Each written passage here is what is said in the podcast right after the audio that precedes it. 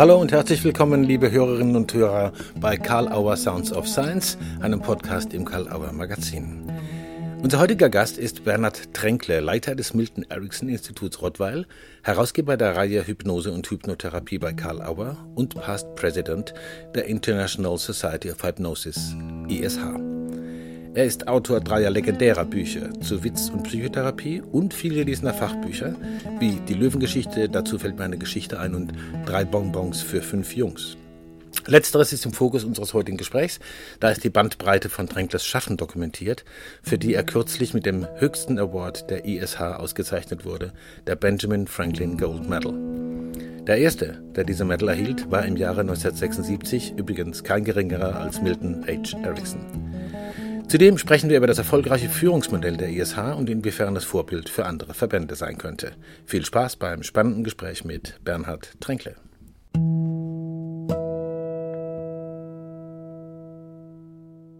Hallo lieber Bernhard Tränkle, willkommen bei Calabar Sounds of Science wieder. Ich freue mich, dass du bereit bist, mit uns wieder zu sprechen. Hi. Und das am Heiligen Samstag, ja. Und das am Heiligen Samstag, genau, mitten in der Kurspause. Ja, wir nutzen die Zeit gut. Ich möchte gerne erstens nochmal dir gratulieren persönlich für die Verleihung der Benjamin Franklin Gold Medal der International Society of Hypnosis und will da ganz gerne einsteigen, denn du hast ja viele Verdienste um die hypnotherapeutische Szene in Deutschland, in den deutschsprachigen Räumen und in der ganzen Welt. Äh, das ist ein Hintergrund. Der andere Hintergrund ist aber, was vielleicht ein bisschen untergeht, ist, dass du diesen Preis auch für die unglaubliche Vielfalt gekriegt hast, die du in Praxis und Weiterbildung äh, an den Tag gelegt hast, jahrzehntelang. Und auch in Publikationen, beispielsweise in einem Buch, das neben den vielen anderen, die du publiziert hast und die eine hohe Popularität gekriegt haben, wie die Witzbücher und Löwengeschichte, dieses Spektrum nochmal bedeutlich zeigt. Das ist diese äh, Edition von Essays, drei Bonbons für fünf Jungs äh, wo strategische Hypnotherapie äh, mit einer Rolle spielt, aber vieles andere auch. Was ist, das, was ist sozusagen das Spektrum oder der Regenbogen, der in drei Bambam so spannend ist? Naja, das stimmt. Also, also ich habe wahrscheinlich für die Summe von all dem, was ich international äh, gemacht habe, auch den Award äh, bekommen und wundere mich immer noch, dass ich jetzt so in einer Reihe mit Ericsson und Hilgard und so weiter stehe. Ja. Habe immer noch ein bisschen so Schild umhänge wegen Umbau vorübergehende geschlossen. Ja. Wir wundern uns übrigens nicht, aber gut. ähm, ja, okay, also das drei Bonbons für fünf Jungs ist ähnlich wie im Gunter Schmidt sein Buch Liebesaffären ja. äh, zwischen Problem und Lösung, wo viele glauben, es ist ein Paartherapiebuch.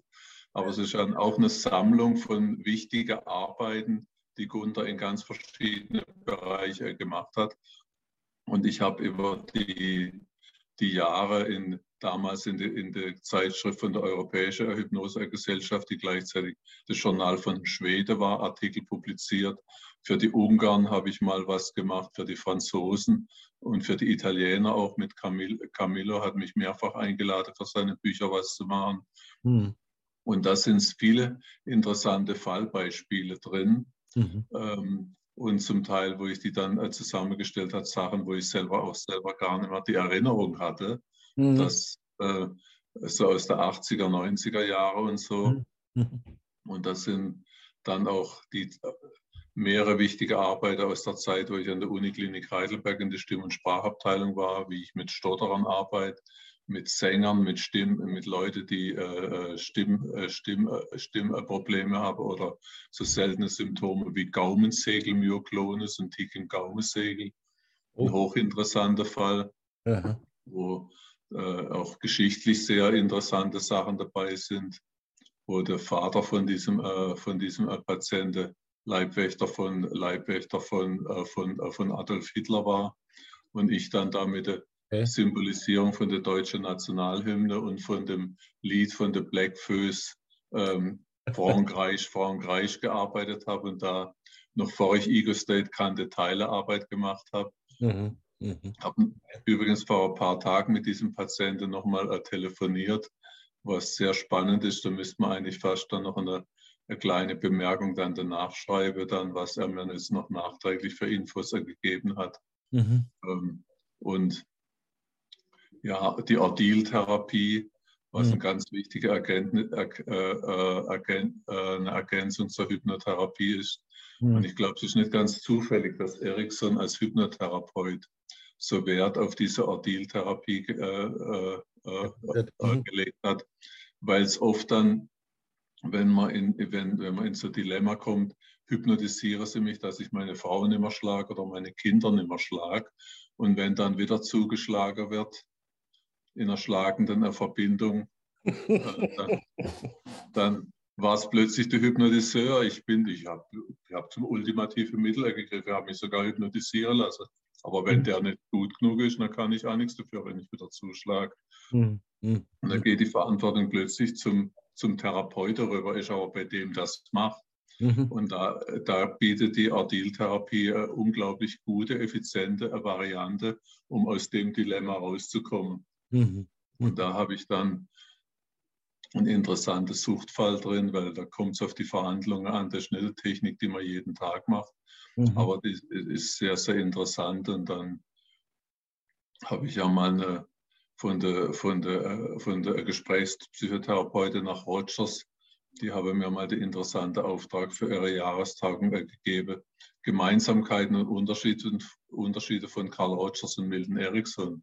Okay. Auf den ersten Blick denkt man, das sind extrem weit auseinander, da der, Gesprächs-, nicht direktive Gesprächspsychotherapie und der manipulative Hypnotherapeut. Mhm.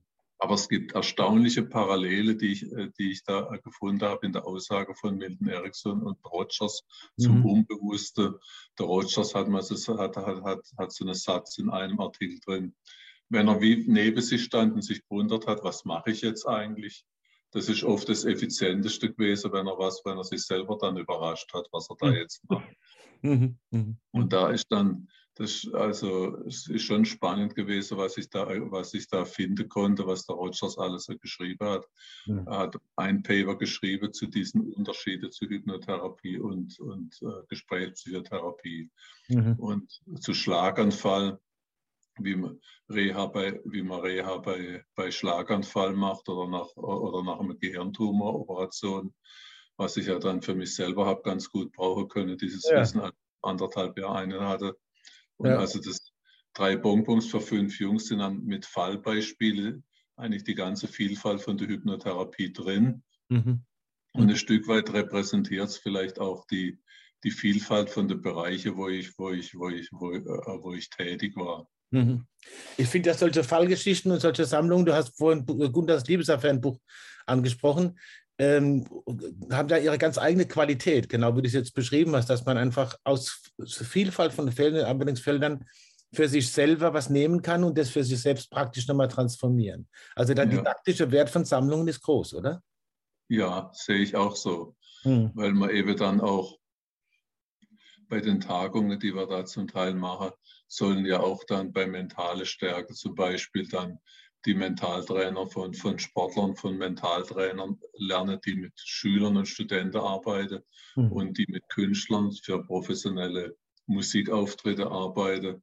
Und dann wieder, die können auch wieder was lernen von denen, die Reha machen, wo es immer darum geht, dass man das volle Leistungsvermögen umsetzt, möglichst Mhm. Und auch wenn man es verloren hat, aus psychologischer oder körperlicher äh, Krankheitsgründen, dass man es wieder gewinnt oder vielleicht noch stärker zurückkommt, wie, wie, wie, wie man vor der Erkrankung war.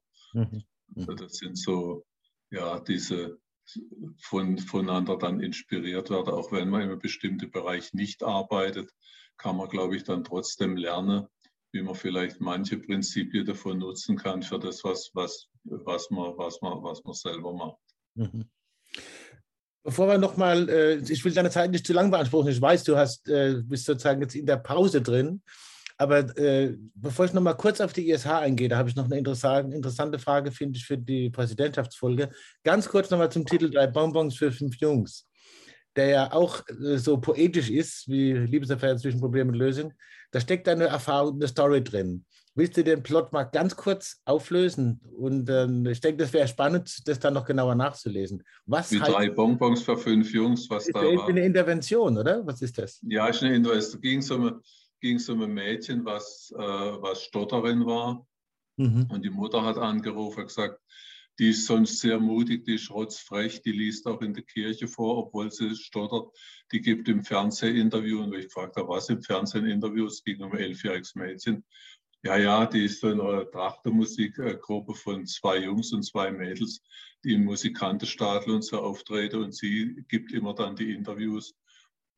Und jetzt sei sie am Beginn der Pubertät und äh, wäre gern schlanker und äh, ist ein bisschen rundlich und jetzt hänseln sie drei, drei, vier, fünf Jungs auf dem Schulhof mit Annette, dicke Fette.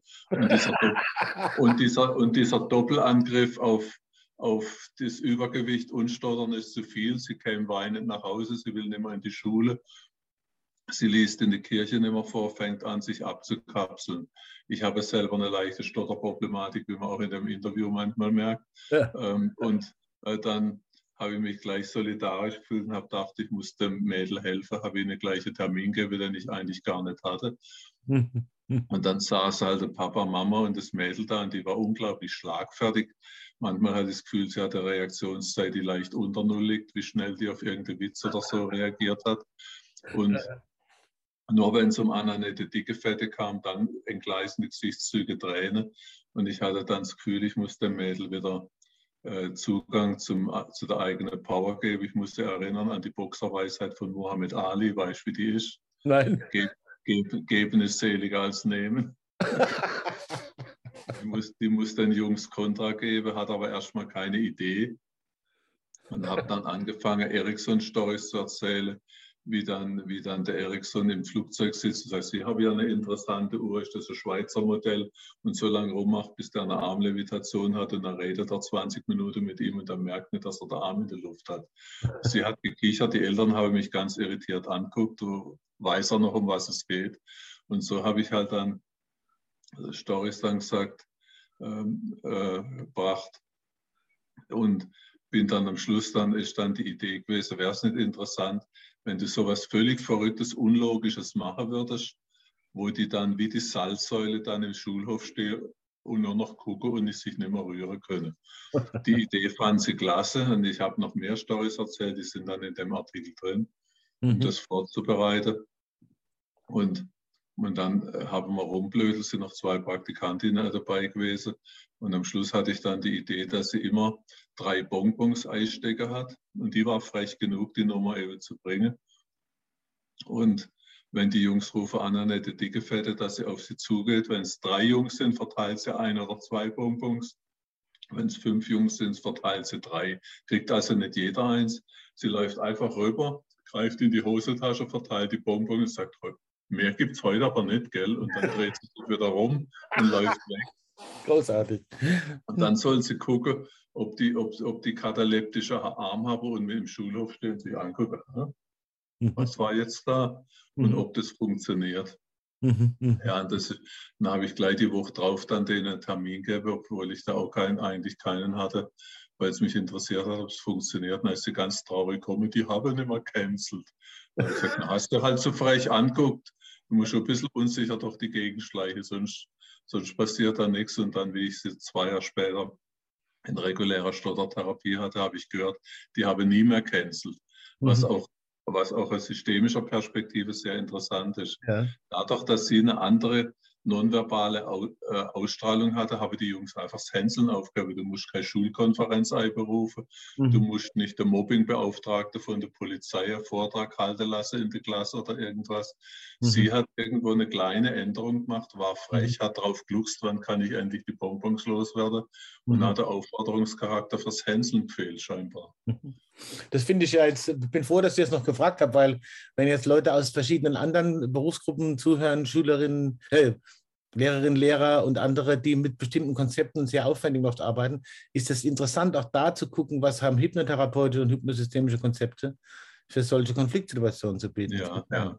Also dieses Crossing zu, zu, zu anderen Ideen, die dort vielleicht nicht so wahrgenommen werden. Also auch da drei Bongo für fünf Jungs ist eine Sicherheit eine ich, interessante ich Idee. müsste mal nachgucken, ob ich den Namen noch rausfinde, wie die hieß. Mich würde mal interessieren wie sie dieses Prinzip unterdessen anwendet, um ihren Mann oder ihre Kinder im Griff zu haben. ich merke mir es auch nochmal für bestimmte Kontexte.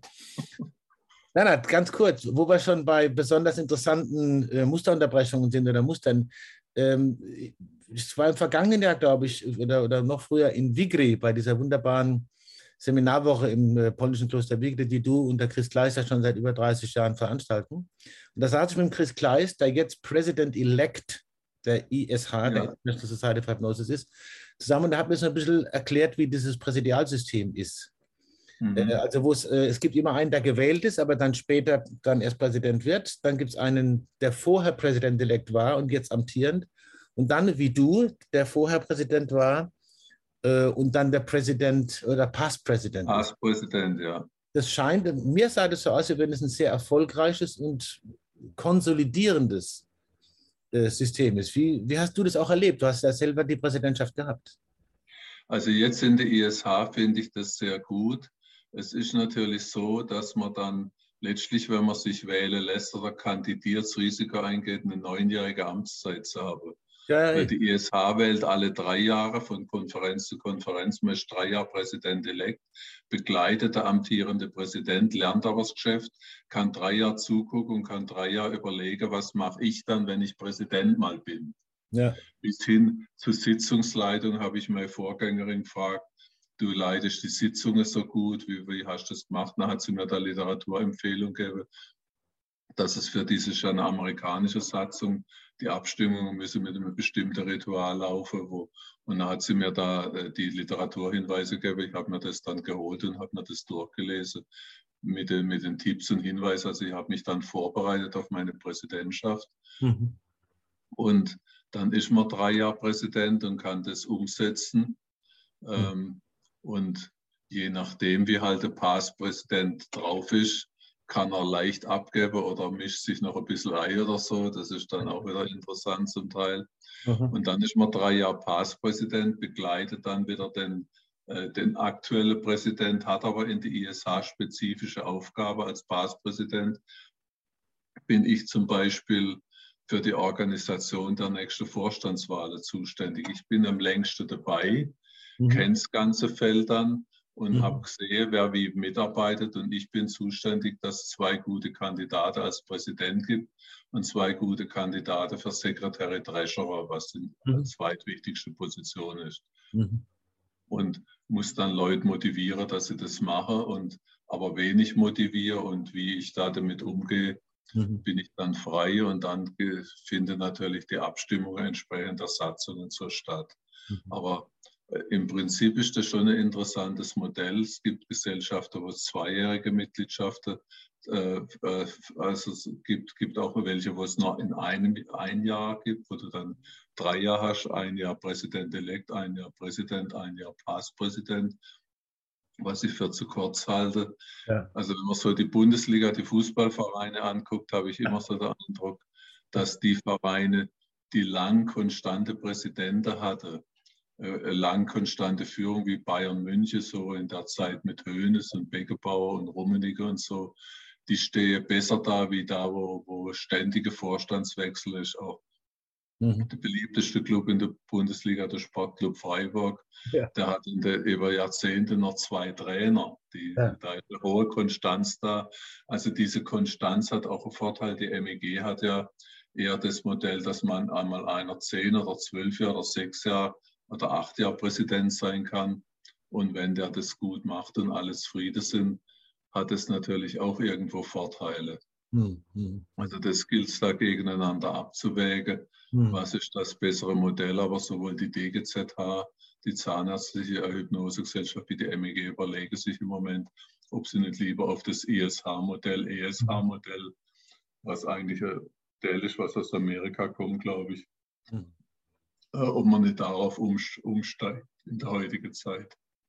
Ja, das ist, also deswegen habe ich es gefragt, weil man den Eindruck hat, so als außenstehender Beobachter eher, dass da natürlich enorm viel äh, Wandel gerade ist, nicht nur in der ganzen Welt, sondern auch in der Welt der Verbände und so. Und dass es da interessant ist, sich verschiedene Modelle anzugucken, in der Hoffnung, dass sich das alles konsolidiert und gut weitergeht. Ja, das waren so die Fragen, die ich an dich hatte. Ich weiß, du musst bald wieder äh, im Kurs. Der Gunter Schmidt ist gerade bei dir. Schöne Grüße. Der Gunter ist bei mir, ja, ja. ja genau. Liebe Grüße und äh, wir trage ihm keine Liebesaffäre an, aber vielleicht hast du drei Bonbons für ihn, für uns. Ja, ja, wir haben ja noch die, diese große Bonbon-Ding, was er mir mal geschickt hat, das sind immer noch von den roten Bonbons was drin. Ja. Alle, alle. In Corona-Zeiten muss man ein bisschen vorsichtiger sein, dass jeder da in die Tüte greifen darf. Was aber auch der Vorteil hat, dass für mich immer genügend übrig bleibt. Ja. Vielen Dank für deine Zeit, Bernhard. Äh, die klassische Abschlussfrage: Gibt es noch irgendetwas, was du auf den Lippen hast? Sei es ein Witz oder ein Statement, was wir noch nicht berührt haben? Ansonsten beim nächsten Mal, wenn wir uns wiedersehen. Gibt's noch nee, im Moment, also ich habe ja eigentlich noch vor, noch, noch ein paar andere Bücher zu machen, aber eigentlich bin ich ganz anders, aber ich komme so selten dazu. Wir sind gespannt. Vor allen Dingen vielleicht auf, auf ein Spezialthemenwitzbuch, aber das, das verraten wir unseren Hörerinnen und Hörern heute nicht, sondern beim nächsten Mal. Okay. Ja, okay, alles klar. Bernhard Tränkler bei Karl Auer Sounds of Science. Herzlichen Dank für das spannende Gespräch und allen Hörerinnen und Hörern fürs Dabeisein. Karl Auer Sounds of Science gibt es unter anderem bei Apple Podcasts, Spotify, Soundcloud oder Amazon Music. Hinterlasst uns eine 5-Sterne-Bewertung oder schreibt eine Rezension. Wir freuen uns über das Feedback und natürlich über euren Besuch bei www.karl-auer.de im Programm, im Magazin und überall dort, wo es dort etwas Interessantes zu sehen gibt. Danke für die Aufmerksamkeit und bis zum nächsten Mal bei Karl Auer Sounds of Science.